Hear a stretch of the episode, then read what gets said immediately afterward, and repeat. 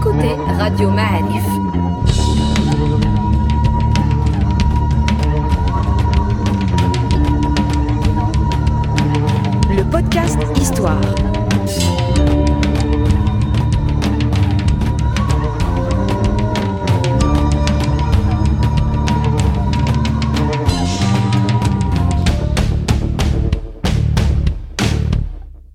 La saison 3 du podcast Histoire vous est offerte avec le soutien de Maroc Télécom.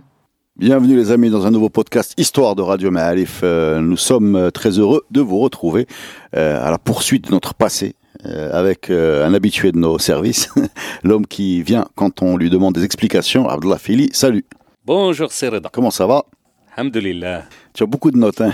tu, tu m'inquiètes un petit Ben, peu. Eh ben, toujours. tu es un homme euh, vintage, hein. il faut dire que c'est des notes euh, avec du... Du- questions sont exigeantes. euh, un prof se doit d'être armé. Eh ben, écoute, euh, non, non, non, tu, peux- tu peux me raconter Même ce que tu si, veux. justement, au dire d'Il Razali, qui est un personnage très important, dont on a déjà évoqué en quelque sorte l'existence à l'époque almoravide, eh ben, un jour, il, il avait en fait compilé toutes ses connaissances et en traversant un désert, il a été attaqué par des bandits et ils ont pris toutes ses notes. Mhm. Et il s'est retrouvé sans rien dire. Et depuis ce jour-là, il, il a juré de ne plus jamais écrire un mot et d'apprendre par cœur tout le savoir. Avec tout le danger que ça représente pour euh, la, La la transmission. postérité, Ouais, la ouais. transmission des savoirs. euh, et voilà. C'est avant les backups. Exactement. Exact- Bon, ben, on va parler de Sebsa. Alors, euh, je vais commencer par dire, euh, par dire qu'on est content de euh, consacrer un podcast à cette ville, parce que euh, moi, je fais partie des gens qui n'avaient pas une, avant de démarrer cette série de podcasts et de m'intéresser à, à ce que ce que vous nous apprenez. Pour moi, Sebsa est une ville actuellement ce qu'on appelle un préside occupé. Je crois que c'est la, la terminologie officielle. Donc, une ville espagnole en pleine côte marocaine. Et j'avais vraiment euh, l'idée complètement fausse que c'était une ville qui avait échappé à la décolonisation, donc qui était restée euh, espagnole euh, malgré le fait que les Espagnols étaient partis. Et en fait, c'est beaucoup plus compliqué que ça parce que je vais aller vite. La ville de Ceuta est devenue portugaise en 1415 par une attaque des Portugais. Ça a été un choc énorme dans la- le monde, notre monde. Voilà, ça a été un choc énorme. Et c'est après Oued el Merrazin que euh, le Portugal ayant euh, disparu, les Espagnols ont pris possession de toutes les, les, les colonies portugaises qu'ils leur ont rendu 60 ans après, sauf Ceuta, parce qu'ils estimaient que c'était euh, leur base arrière et la garantie que l'Andalousie ne rebasculerait pas du côté des morts, c'est-à-dire de notre côté-là. Et donc, en fait, cette, cette ville espagnole n'a jamais été prise par les Espagnols, en fait. Elle a été euh, récupérée par les Espagnols et ce, elle a été donc européenne ou chrétienne depuis 1415. Exact. Voilà. Et donc, euh, voilà ce que je sais. Et tout le reste, c'est toi qui vas nous l'apprendre. Et donc, d'où veux-tu commencer? L'importance de cette ville de Sebsa On dit que c'est Sebsa. Septa, exactement. Et d'un point de vue euh, toponymique, bien évidemment, même si c'est le deuxième point que je voudrais évoquer, je voudrais commencer par ça, cette histoire récente, euh, omniprésente pratiquement dans la, la littérature, même académique. Il faut euh, dire que son statut actuel, c'est en quelque sorte à présider à sa place en quelque sorte dans la recherche historiographique marocaine je ne connais pas de ville aussi bien étudiée que Ceuta, à l'exception de Fès. On a des thèses, des livres euh, consacrés à cette ville, notamment dans son histoire médiévale et post-médiévale, moderne et contemporaine. Et je suis pratiquement sûr que ce statut de préside, justement, a beaucoup influencé A justement... forcé l'intérêt sur. euh, Exactement. Voilà. Pour des raisons nationalistes ou autres. Mais Ceuta... Bah, Malgré tout cet intérêt, on est, enfin, c'est pas évident pour beaucoup de gens que l'histoire de, ce, de cette perte date du, de 1415. Exactement. Et il n'est pas, en tout cas dans la tête des gens, il n'est pas aussi ancienne. Mhm. Il n'est pas aussi ancienne dans la mesure où l'histoire justement de l'époque portugaise de Ceuta ou même de l'époque anglaise où ils ont tenté, ils ont tout fait pour euh, conquérir la ville n'est pas connue du tout du grand public. Mais cette histoire, encore une fois, contemporaine et subcontemporaine, a beaucoup influencé notre euh, l'image que nous faisons d'une ville aussi importante que Ceuta. Ceuta est beaucoup plus ancienne et d'ailleurs euh, le nom lui-même, il date de l'époque romaine. Il s'appelle Ad Septem Fratres par euh, référence en fait aux sept collines qui constituent, on va dire, la topographie de Ceuta.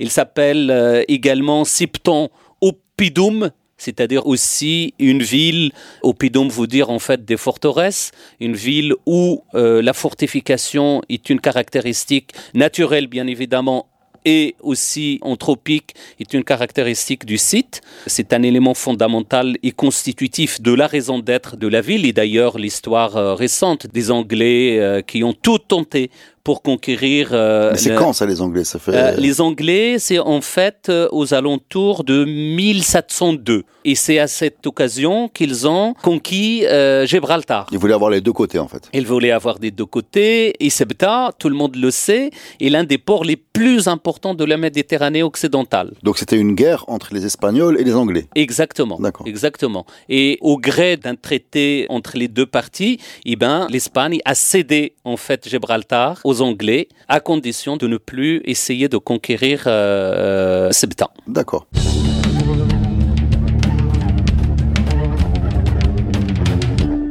Mais l'histoire est beaucoup plus ancienne. Euh, J'ai parlé de l'époque antique, de l'époque romaine, mais l'histoire commence très probablement déjà à l'époque phénicienne.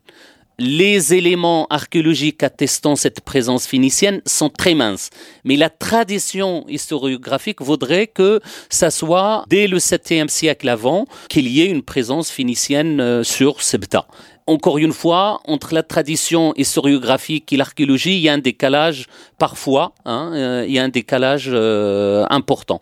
Toujours est-il que la situation géographique de cette ville est très importante et il n'est pas étonnant qu'il ait connu euh, justement une présence humaine très tôt dans l'histoire, sachant que le détroit de Gibraltar est vraiment un passage obligé euh, où les, les piliers d'Hercule ou quelque chose comme ça, euh, pour les, les terminologies anciennes, attestent en quelque sorte de l'importance de cette ville. D'accord, alors parle-nous un peu de la Septa musulmane, c'est-à-dire que euh, si je, je comprends bien ce que tu nous as dit, peut-être dans un autre podcast, elle devient Almoravide après un siège de Yusuf Mtsachfin, et elle devient le port andalou, c'est bien ça? Exactement. C'est-à-dire c'est là où partent les ferries. Euh, Mais laisse-moi encore euh, revenir en fait au tout début. Sbta n'est pas morte avec euh, le retrait des Romains à la fin du IIIe siècle, mais il a connu justement la présence des Vandales, mais plutôt un passage, on va dire, avec très peu d'éléments archéologiques. Il a connu une présence byzantine qui est très importante et qui, en quelque sorte, occupait pratiquement toute la partie islamisée, la partie où les vestiges archéologiques islamiques sont découverts depuis un siècle euh, à peu près.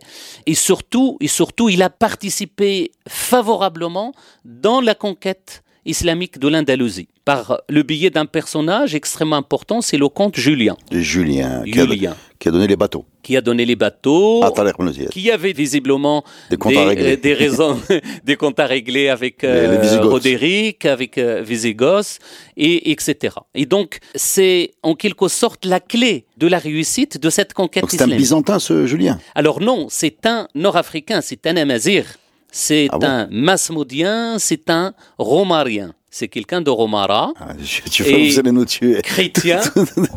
vous, allez- vous allez- vous nous avez maltraité nos, nos idées reçues. Alors, alors ce bonhomme-là, il est chef de Sepsa, Julien. oui, Il est masmoudien. mousmodien, tu dis, Il est de Romara. de Romara. Oui. Donc, mais son chef c'est qui? Alors, ça c'est une question très intéressante. Il y a deux traditions sur cet aspect. Un qui lui reconnaît une dépendance vis-à-vis des Visigoths Mhm. et une autre qui considère que c'est quelqu'un qui est complètement autonome vis-à-vis des Visigoths et que son lien avec les Byzantins est beaucoup plus fort étant bien évidemment euh, un chrétien engagé, etc. est beaucoup plus fort qu'avec les, Donc les c'est un Visigoths. chrétien. C'est un chrétien Et il a des bateaux. et il a des bateaux. Et c'est quelqu'un qui vit à la fois dans la principauté et entre Ceuta et Algeciras. Toute la partie sud, l'extrême sud de la péninsule ibérique, en plus de Ceuta et de sa région, Tanger notamment, est sous sa coupe, est sous sa responsabilité. Et donc c'est en quelque sorte le chef des deux rives qui a beaucoup de pouvoir visiblement et qui a contraint les armées musulmanes de discuter, de négocier. Parce que les premiers essais de Moussa ibn Nusayr pour conquérir la ville de Ceuta se sont soldés par un échec cuisant. Et que, à ce moment-là, c'est à ce moment-là que Moussa ibn Nusayr a engagé des pourparlers avec Julien pour le convaincre, justement, non pas d'abandonner sa religion, ce qu'il a probablement jamais fait, mais de se soumettre en quelque sorte à l'autorité musulmane. Julien, étant donné qu'il sait pertinemment qu'il ne peut pas engager un bras de fer contre euh, les musulmans, eh bien, il s'est engagé dans cette voie et Moussa ibn Nusayr lui a laissé le pouvoir sur Sebta à condition de payer la capitation, ce qui est un, impôt, on va dire, euh, la dimma, la soumission à la religion musulmane d'un chrétien impose forcément un traité de dimma qui protège le statut des non-musulmans et en même temps, il leur offre des droits des droits, par exemple, de pratiquer leur religion, d'avoir, euh, au niveau de la vie privée, par exemple, d'avoir leur vie privée euh, telle qu'ils l'entendent, contre une somme d'argent annuelle. C'est les dimi. Les. Et cette euh, capitation n'est pas payée par les pauvres, n'est pas payée par les, les vieux, n'est pas payée par les enfants, n'est pas payée par les esclaves. Il est strictement payé par les gens capables de payer cette capitation. Et donc, il a gardé ça il a gardé donc la gestion de sa ville. Bien évidemment, en plus de payer la capitation, il a également, il a laissé entre les mains du pouvoir musulman son enfant, ainsi que les enfants des responsables, entre parenthèses, des jeunes responsables de temps. Et c'est une façon que l'on découvre à travers l'histoire, que ce soit... Oui, les Romains faisaient ça. Les, euh, les Romains faisaient ça et les musulmans ont beaucoup fait ça, et surtout Moussa ibn Et ça permet en fait d'islamiser la deuxième génération sans effort euh, considérable, pratiquement. Et donc ça s'est beaucoup pratiqué sous Moussa ibn Nusayr vis-à-vis des chefs de tribu amazirs de l'époque et donc euh, et ce qui a permis de donner un nouveau souffle à l'islamisation après le retrait de Moussa ibn Nusayr. Très bien. Alors maintenant, la, période suivante de Septa, c'est laquelle? Alors la période après, c'est bien évidemment la période almoravide. Comme on n'a pas beaucoup, à vrai dire, de sources pour les périodes euh, plus anciennes, et notamment celles des Idrissides, qui visiblement ont gouverné la ville, mais sur vraiment, au niveau documentaire, nous n'avons pas beaucoup de choses. D'accord. Est-ce qu'on a des choses sur les Almoravides? Par contre, à l'époque almoravide, on a beaucoup de textes historiques, notamment, encore une fois, d'Al-Bakri dans ses Masalik, dans la description des routes et des royaumes. Mamalik. Euh, euh, Al-Masalik ou Al-Mamalik et donc euh, qui justement qui nous décrit la ville, mais incontestablement celui qui nous a permis en fait de comprendre la gestion de la ville, c'est l'Idrissi, qui est un natif, Sharif l'Idrissi, qui est un natif de Sibta. D'accord, alors Idrissi est un Sibtaoui. Est un Sibti. Est un Sibti. Ce qu'il dit Sibtaoui aujourd'hui est un Sibti. Très bien. Euh, sous l'époque almoravide, donc on est en, en 1100 à peu près on est à l'époque almoravide, on est à partir de 1055 jusqu'à 1147. D'accord. Donc euh, ce Idrissi, qu'est-ce qu'il nous raconte sur cette ville? Alors euh, d'abord, il nous décrit les spécificités de la ville au niveau de l'habitat, au niveau des fortifications, au niveau des portes, au niveau des rues, au niveau des mosquées, tout ça, des hammams, etc. Donc une description topographique vraiment euh, précise et, extrêmement précise. Et qu'est-ce que, tu en, qu'est-ce que tu en tires comme impression D'un développement, d'une urbanisation poussée ou d'une petite ville, d'un hameau euh? Ah non, bien évidemment, euh, à partir du XIe siècle, que ce soit à partir de textes d'Al-Bakri et surtout celui de l'Idrissi, on a l'impression d'être devant une capitale, une capitale régionale très importante et que l'habitat qui était dispersé, notamment sous les Byzantins et surtout euh, sous les Romains, eh bien, il s'est densifié au point où il a fallu défendre euh, les parties, euh, même les parties extramuros, notamment les parties des faubourgs. Il parle beaucoup de faubourgs, mais fortifiés. Et ça, c'est une spécificité de ce temps. Et c'est pour ça que il est, en termes militaires, il est vraiment imprenable. Parce que c'est une presqu'île avec une seule entrée. Exactement. Et de tout temps, et on a parlé des Anglais au début du XVIIIe siècle, et de tout temps, c'était comme ça. C'était une ville imprenable et j'allais dire que, comme on parle de l'époque almoravide, il a fallu beaucoup d'efforts et surtout l'engagement de la flotte euh, de Taïfa, de Mu'tamid ibn Ubbad, de Séville pour mettre euh, à sac euh, la ville et surtout son gouverneur de l'époque, Sakot al-Bourwati. Alors, Sakot, il a résisté donc aux Almoravides. Il a résisté aux Almoravides. Il a eu un siège de Youssef Mtashfin sur sa ville. Long siège de Youssef Mtashfin. De combien de temps? Euh, je me rappelle plus bien, mais bien long au point où euh, Youssef ibn Tashafin a décidé de- D'abandonner. d'abandonner. D'accord. Donc, Youssef Metsachfin fait le siège de Sebza, n'arrive pas à, à rentrer dans la ville. Oui. Et c'est l'intervention des Andalous qui va permettre à Sebza de passer du côté almoravide. Et c'est ensuite les Almoravides qui vont utiliser le port de Sebza pour aller sauver les Andalous. Exactement. C'est bien ça. Exactement. Wow. Exactement. Et vous voyez que l'échange de bons procédés Ouais. est engagé à partir de cette période. Avec à la fin le Moatzabide qui va être ex- ex- Exilé, à exilé à. Voilà, Exactement. il envoie les bateaux pour prendre Sebza. Euh, Youssef Metsachfin lui envoie les chameaux euh, pour, euh, Pour la dégager- pour la Zlaqa, pour le dégager de l'emprise chrétienne de Alphonse VI. Exactement. Et ensuite, il, euh, voilà. Et à ce moment-là, donc, on est devant une Sebza almoravide. On est euh, c'est l'époque l'Idrissi que tu nous décris. Exactement. L'époque d'Al-Idrissi, c'est à la fois la fin des Almoravides et le début des Almohades. D'accord. Idrissi, c'est pas le cartographe, ça n'a rien à voir. Exactement. C'est le grand cartographe, certainement le plus grand géographe musulman de tous les temps. Bah, regardez sur Internet, hein, faites carte Idrissi, vous allez voir la, la carte de, de ce savant de l'époque, qui a la particularité, je, je, c'est- pas un spoiler, d'être à l'envers. C'est-à-dire que dans nos critères à nous, le, le- le Maroc étant au sud de, de l'Espagne, on la met euh, en bas, mais lui, il l'a mis en haut. Exactement. Voilà. Et ça, c'est- un parti pris Idé- idéologique Idéologique. ouais. euh, qui est particulièrement intéressant, mais peut-être qu'on va y revenir. Ouais, il faudra euh, revenir sur ce monsieur qui a. Alors, parle-nous, continue de nous parler de cette ville almoravide. Qu'est-ce qu'on peut euh, retenir? Alors, l'importance économique de cette ville réside justement dans son, on va dire, dans sa situation géographique. Au milieu de la Méditerranée, c'est à coup sûr le plus grand port de l'Occident euh, méditerranéen, encore une fois, qui est ouvert sur à la fois l'Orient et sur le Nord, l'Occident, l'Andalousie notamment. Et il a un défaut, c'est que finalement, il n'est pas très riche euh, en termes des ressources hydriques. Mhm. Et ça a toujours été, encore aujourd'hui, l'un de, de grands problèmes, l'un des... Il n'y a pas d'eau. L'un des gros problèmes de Sbta, au point, d'ailleurs, il n'y a pas très longtemps, il n'y a pas très longtemps, c'est au milieu du 19e siècle, le Maroc était obligé de signer un accord avec l'Espagne pour élargir en fait la superficie du préside.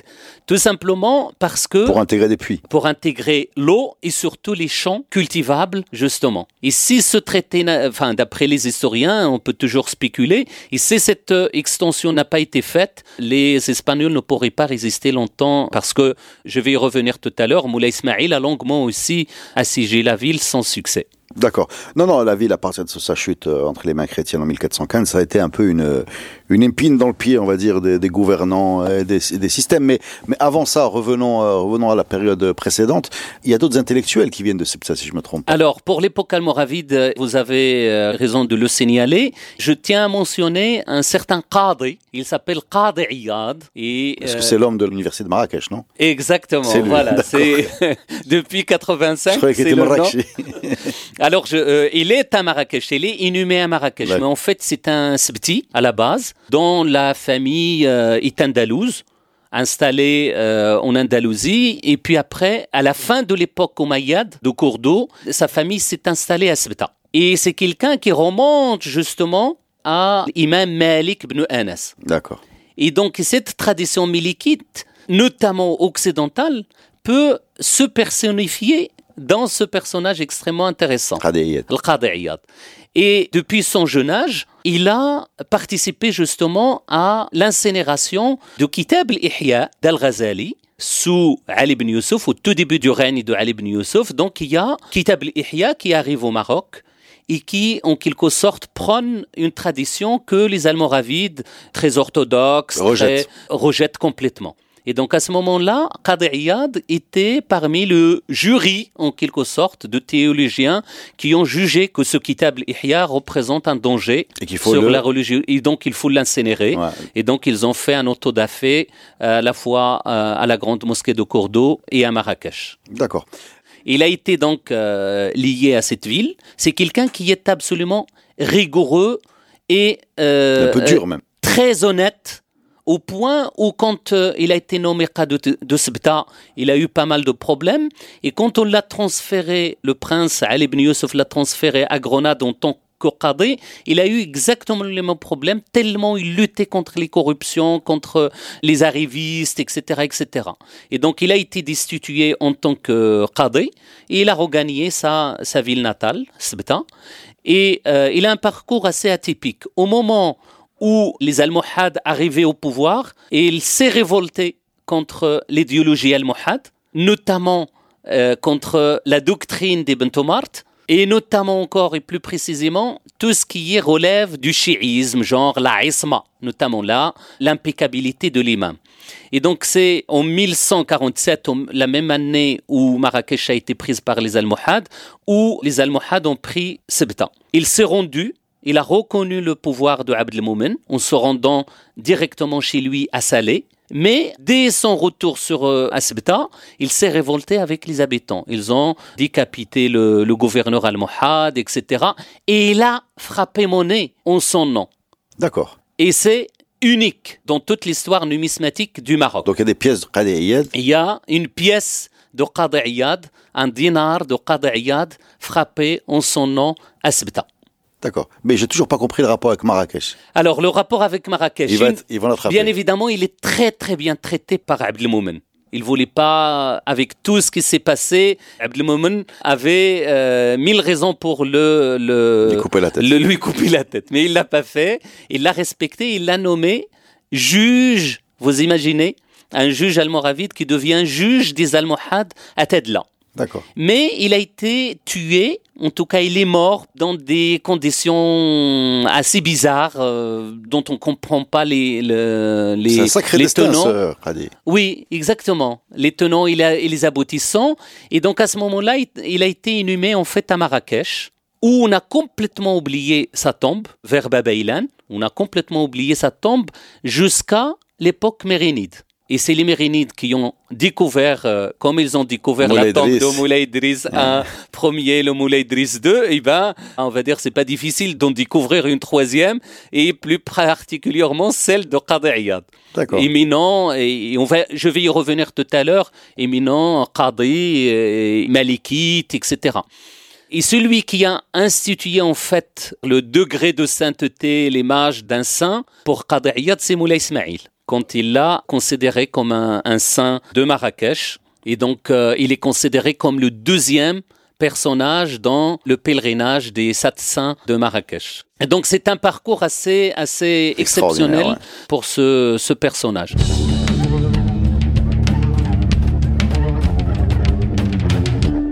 Après les Almohades, comme j'ai dit, ils ont gouverné la ville et lui ont rendu euh, vraiment le rôle d'une capitale économique très importante parce que c'est ça qui est très important avec les Almohades. C'est eux qui ont ouvert en quelque sorte la rive nord du Maroc sur la Méditerranée.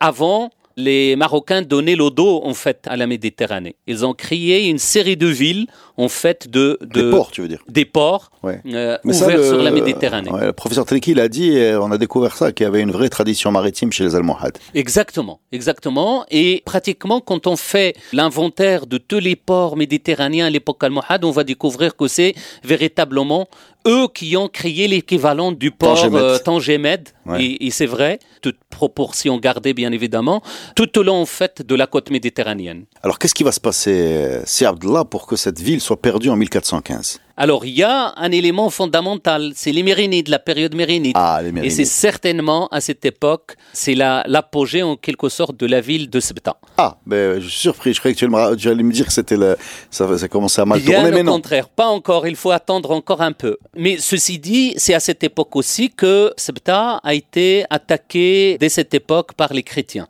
On peut dire que Sebta est très importante. Pourquoi? Parce que les Mérinides se sont engagés dans les batailles andalouses. Non seulement contre les chrétiens, mais contre les Nasrides, dont la capitale est Grenade. Et bien évidemment, les Nasrides n'ont pas non plus euh, lâché l'affaire parce que ils ont engagé également des attaques systématiques contre notamment Sebta. Donc Sebta Mérinide est attaqué par les chrétiens et les Nasrides. Et les Nasrides en même temps. Mais par la mer à chaque fois. Et par la mer à chaque fois. Excuse-moi, euh, question peut-être. Euh, c'est une, attaque par la mer en, 1300, on est en 1300 là. Oui, oui. C'est donc des bateaux qui arrivent, il y a des canons, il y a Il y a des canons, il y a des canons et euh, des canons depuis le, la fin du XIIIe siècle, on a déjà des canons. Donc des bombardements. Des, des, bombardements. Des débarquements. Exactement, Des fortifications du côté de fortifications. Et d'ailleurs, on assiste des deux côtés de la Méditerranée, dès cette époque, à une fortification des côtes extrêmement importante extrêmement importante. Ça a été étudié plus du côté andalou que du côté marocain.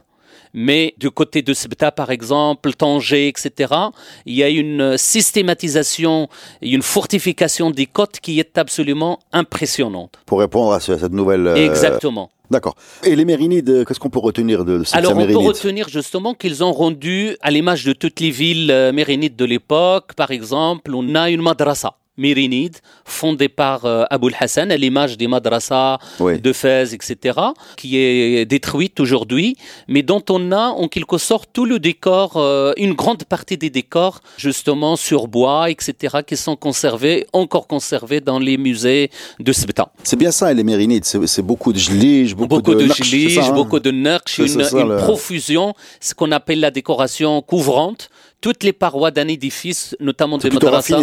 C'est extrêmement raffiné. C'est pas dans la tradition al-muhad très sobre, euh, très sobre, mais, mais, mais, costaud, mais costaud, forte. etc. Et très joli aussi, qui on impose parce qu'il y a la force de, de, de l'idéologie. C'est plus épuré. Et c'est plus épuré. Contrairement aux Mérinides qui ont une décoration très hiérarchisée, le, les bas, le plâtre ensuite, le bois, les corniches en, en tuiles vertes etc., etc. D'accord. Et donc euh, là, on a en quelque sorte une ville engagée dans la science. Le Qada'iyad, en quelque sorte, a installé une tradition de savoir, le Qada'iyad, qui est très productif en termes de tradition religieuse, etc. Et c'est pour ça qu'il est considéré. Je dirais, il a créé comme une école, en fait, une, tradition de. Une tradition de savoir euh, intellectuel à Sebta. Mais aussi, à l'époque euh, mérinide, avec la madrasa, on a une tradition soufie. Le sophisme s'est imposé dans la ville par notamment une famille qui est andalouse qui s'appelle Azafiyin. La famille Azafi, c'est par exemple celle qui a fêté la première, le Maoulid. Ah bon? Avant, il n'y a pas de Maoulid. Avant, il n'y a pas de Maoulid. Donc, c'est une invention, en fait. C'est une invention strictement mérinide qui a été euh, donc adoptée euh, plus tard par les Saadiens, par les Turcs, euh, par les Ottomans. Tout ça vient de cette famille. Tout ça vient de cette époque. D'accord, non, de cette famille même. De cette famille plus précisément.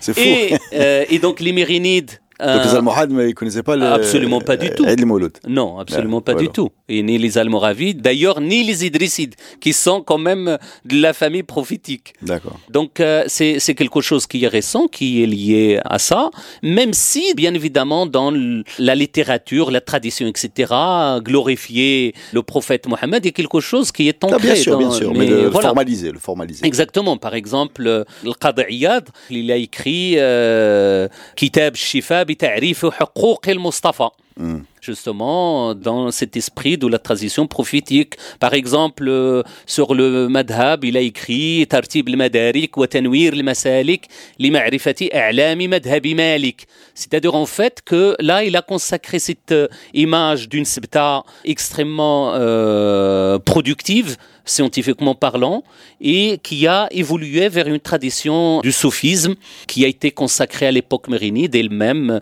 ou les mérinides justement qui ont consacré un peu partout au Maroc, à, Armat, euh, cette tradition, cette approche euh, du soufisme.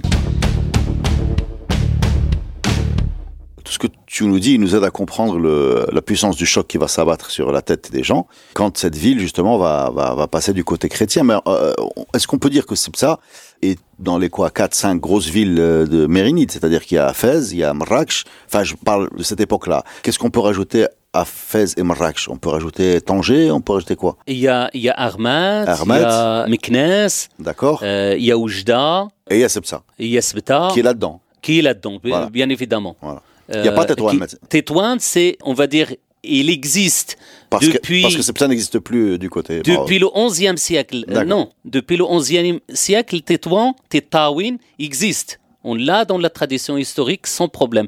Mais il n'est pas considéré comme ville. Il prendra une dimension extraordinaire à partir du moment où Sebta n'est plus dans le giron du Maroc euh, Ouais, ouais. ou Et, du et Maghreb donc on développe une ville en face. Exactement, Voilà. exactement. Mais comment est-ce qu'elle va chuter cette ville? C'est une attaque. euh, ça se passe quand Comment? Donc on sait que c'est 1415. Est-ce qu'on peut avoir des détails? Alors, ce qui s'est passé, c'est que effectivement, le pouvoir ouattacide a périclité pratiquement. Il n'a plus la force de défendre quoi que ce soit. Il n'a Et pas donc, laissé un grand souvenir, euh, ce pouvoir Ouattacide. Pas du tout, même s'il faut encore certainement chercher à développer la recherche sur cet aspect, parce que c'est une période euh, énigmatique, etc.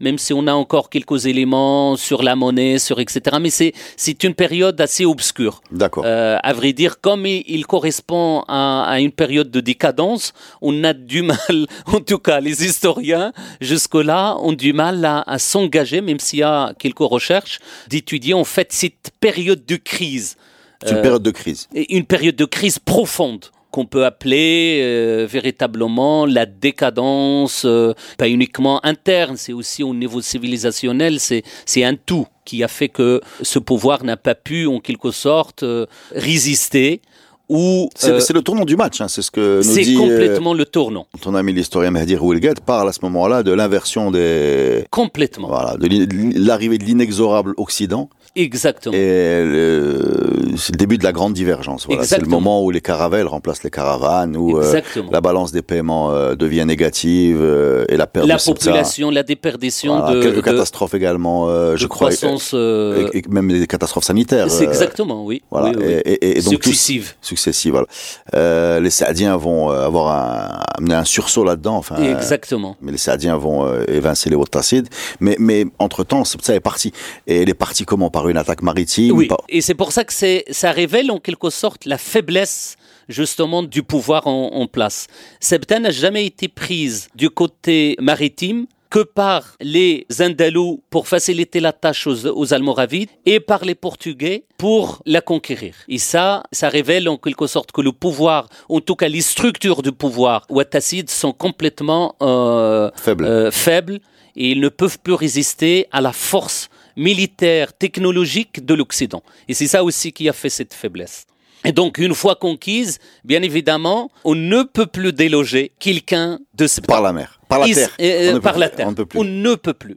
Et d'ailleurs, tous les moyens ont été mis euh, en place par Moulay Ismail pendant des années euh, Il euh, a fait un siège. où il a fait un siège énorme de 1694 jusqu'à 1724, deux ans avant sa mort. Au bout d'un moment, et grâce à, 1694 à 1724. à 1724, C'est-à-dire 28 ans de siège. 28 ans de siège. Mais grâce au ravitaillement par la mer des Espagnols, eh bien, l'effort considérable de Moulay. Ismail, et c'est quelqu'un qui est intraitable, qui est engagé, qui n'a pas lésigné sur les moyens pour euh, conquérir la ville. Et pourtant, il n'y est pas arrivé. Et les Anglais, par la, la suite, bien évidemment, en, en 1702, comme je disais, ils n'ont pas pu euh, non plus la conquérir malgré la force de frappe des Anglais. Mais la ville, c'est comme ça. Et donc, encore une fois, on met l'accent ici sur la faiblesse des structures de pouvoir et structures militaires des Ouattacides qui ont fait que les Portugais ont conquis la ville. Et donc, ils l'ont complètement transformée. Bien évidemment, le pouvoir islamique, avec la conquête euh, musulmane euh, du 8e siècle, il a transformé, par exemple, l'église paléochrétienne en mosquée. Et ben, à l'époque des Portugais, ils ont fait euh, L'inverse. eux-mêmes l'inverse. Et ils ont bien évidemment profité pleinement de cette ville, économiquement parlant. Ils en ont profité pour élargir leur euh, conquête de l'arrière-pays. Ça, on le, on le découvre dans les sources euh, zénidites de l'histoire du Maroc, etc. Des archives portugaises qui dépeignent justement l'engagement des Portugais dans l'arrière-pays même de Sebta. C'est-à-dire, quand tu appelles la c'est. C'est-à-dire le milieu rural, en fait, exploitable et rentable pour, euh, pour euh, faire vivre la ville. D'accord. Ce qui est très important à cette période, c'est que on a un historien qui s'appelle Ansari, qui a écrit un livre exceptionnel sur la ville. Il décrit le moindre détail de la ville avant la conquête portugaise. C'est comme s'ils voulaient garder le souvenir de la ville avant qu'elle tombe sous la coupe des Portugais.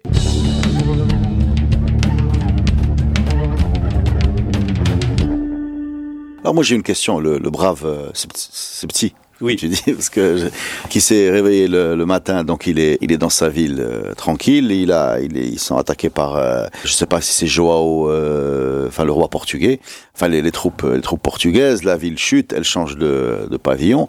Euh, il fait quoi? Il reste, il se convertit, on, il part, il euh, est-ce qu'il change de vie ou euh, je, je je sais pas comment. Non, majoritairement, on a plusieurs types en quelque sorte. Majoritairement, les gens quittent parce qu'ils ne supporteraient pas de payer l'impôt aux Portugais. Ceux qui ont la capacité de supporter justement de payer l'impôt, et notamment les commerçants, etc., finissent par abandonner leur présence sur place parce que les impôts sont très lourds, de plus en plus lourds, Ils sont plus lourds que sur les que, Bi- que bien ceux évidemment. Bien. Hmm. Et donc, euh, ils ont profité aussi de cette euh, imposition exacerbée que ça bat sur eux pour quitter les lieux. Pour le moment, sincèrement, je n'ai pas découvert, et il faudrait demander aux spécialistes, et on a beaucoup sur Sbta, s'il y aurait des conversions, notamment. Des conversions de population sous, on va dire, l'hégémonie euh, portugaise. Parce que le professeur Chibali que tu connais, Ab- Aboul Qassem Chibali, nous a fait un énorme podcast, même je pense trois podcasts sur les Portugais. Et lui, il insiste plutôt sur les côtes atlantiques où il y a eu effectivement parfois des conversions, il y a eu de l'esclavage aussi. Oui. Euh, sur les Ça, côtes du vrai. côté de Mazagan, Azmol, avec des gros chiffres. Hein, il nous a donné des Oui. gros chiffres de, de population locale ponctionnée par l'empire portugais euh, en croissance. Et à ça, on ne sait pas si ça s'est passé. Les- L'esclavage, mais volontaire, en fait. Oui, oui, volontaire, oui, oui. parce que les habitants ayant vécu des familles, etc., ils vendaient leurs enfants, ou tout simplement celui même qui est incapable de subvenir à ses besoins dans ces régions, il prend la décision de se soumettre justement aux Portugais en tant qu'esclave et d'aller chercher euh, bonheur ailleurs en quelque sorte. Mais pour Septa, sincèrement, je ne sais pas si ça existe ce genre justement d'esclavagisme qui a été euh, mené sur des milliers de personnes dans la région d'Idukala notamment, etc., et dont on a la trace dans les archives. Alors j'ai une question, tu, connais Sepsa Je connais Septa. D'accord.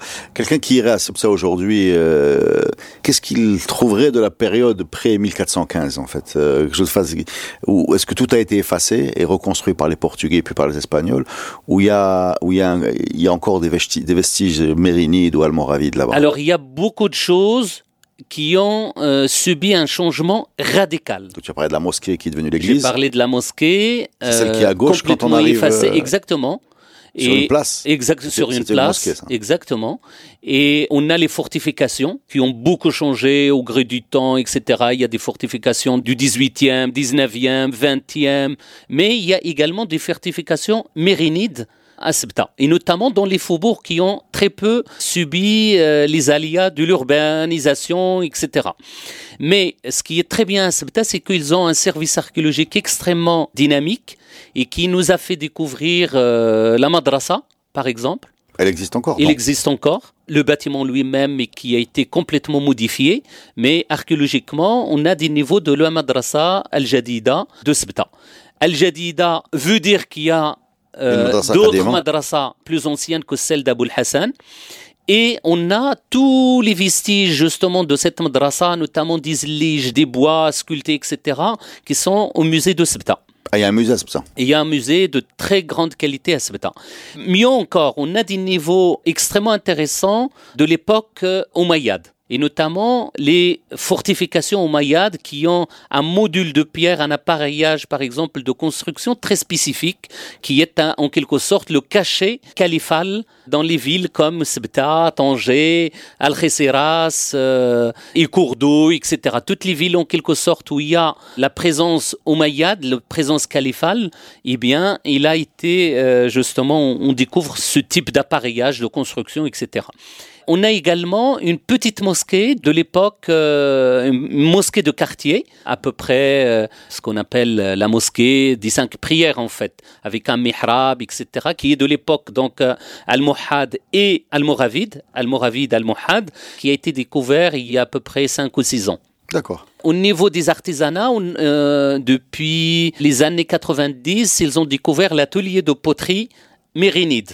Et donc, euh, étant donné que Sebta, c'est un lieu de production de céramique extrêmement florissant et qui a irrigué pratiquement tous les sites du nord du Maroc. À chaque fois qu'on prospecte ou on fouille dans les sites, jusqu'à Fès d'ailleurs, dans cette partie, on découvre les céramiques de Sebta. Et notamment les marmites, parce que euh, tu sais, produire un tagine ou une marmite est beaucoup plus complexe que de produire un, un plat décoré, etc parce que la marmite et, la casserole sont censées supporter les chocs thermiques et donc on peut les mettre sur le feu sans problème, contrairement à un plat où euh, au moment où tu le mettras sur le feu, bien évidemment, il va exploser. Euh, voilà, je sais, j'ai fait ça quand j'étais petit.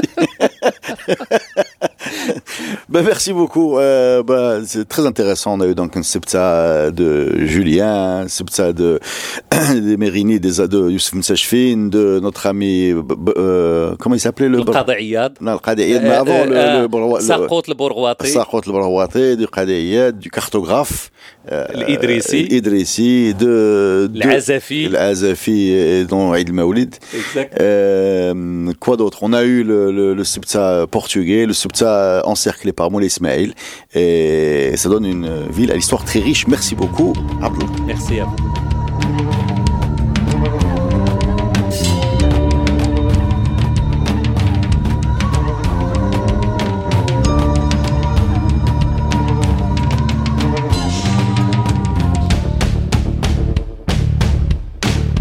La saison 3 du podcast Histoire vous est offerte avec le soutien de Maroc Télécom. Maroc Télécom, un monde nouveau vous appelle.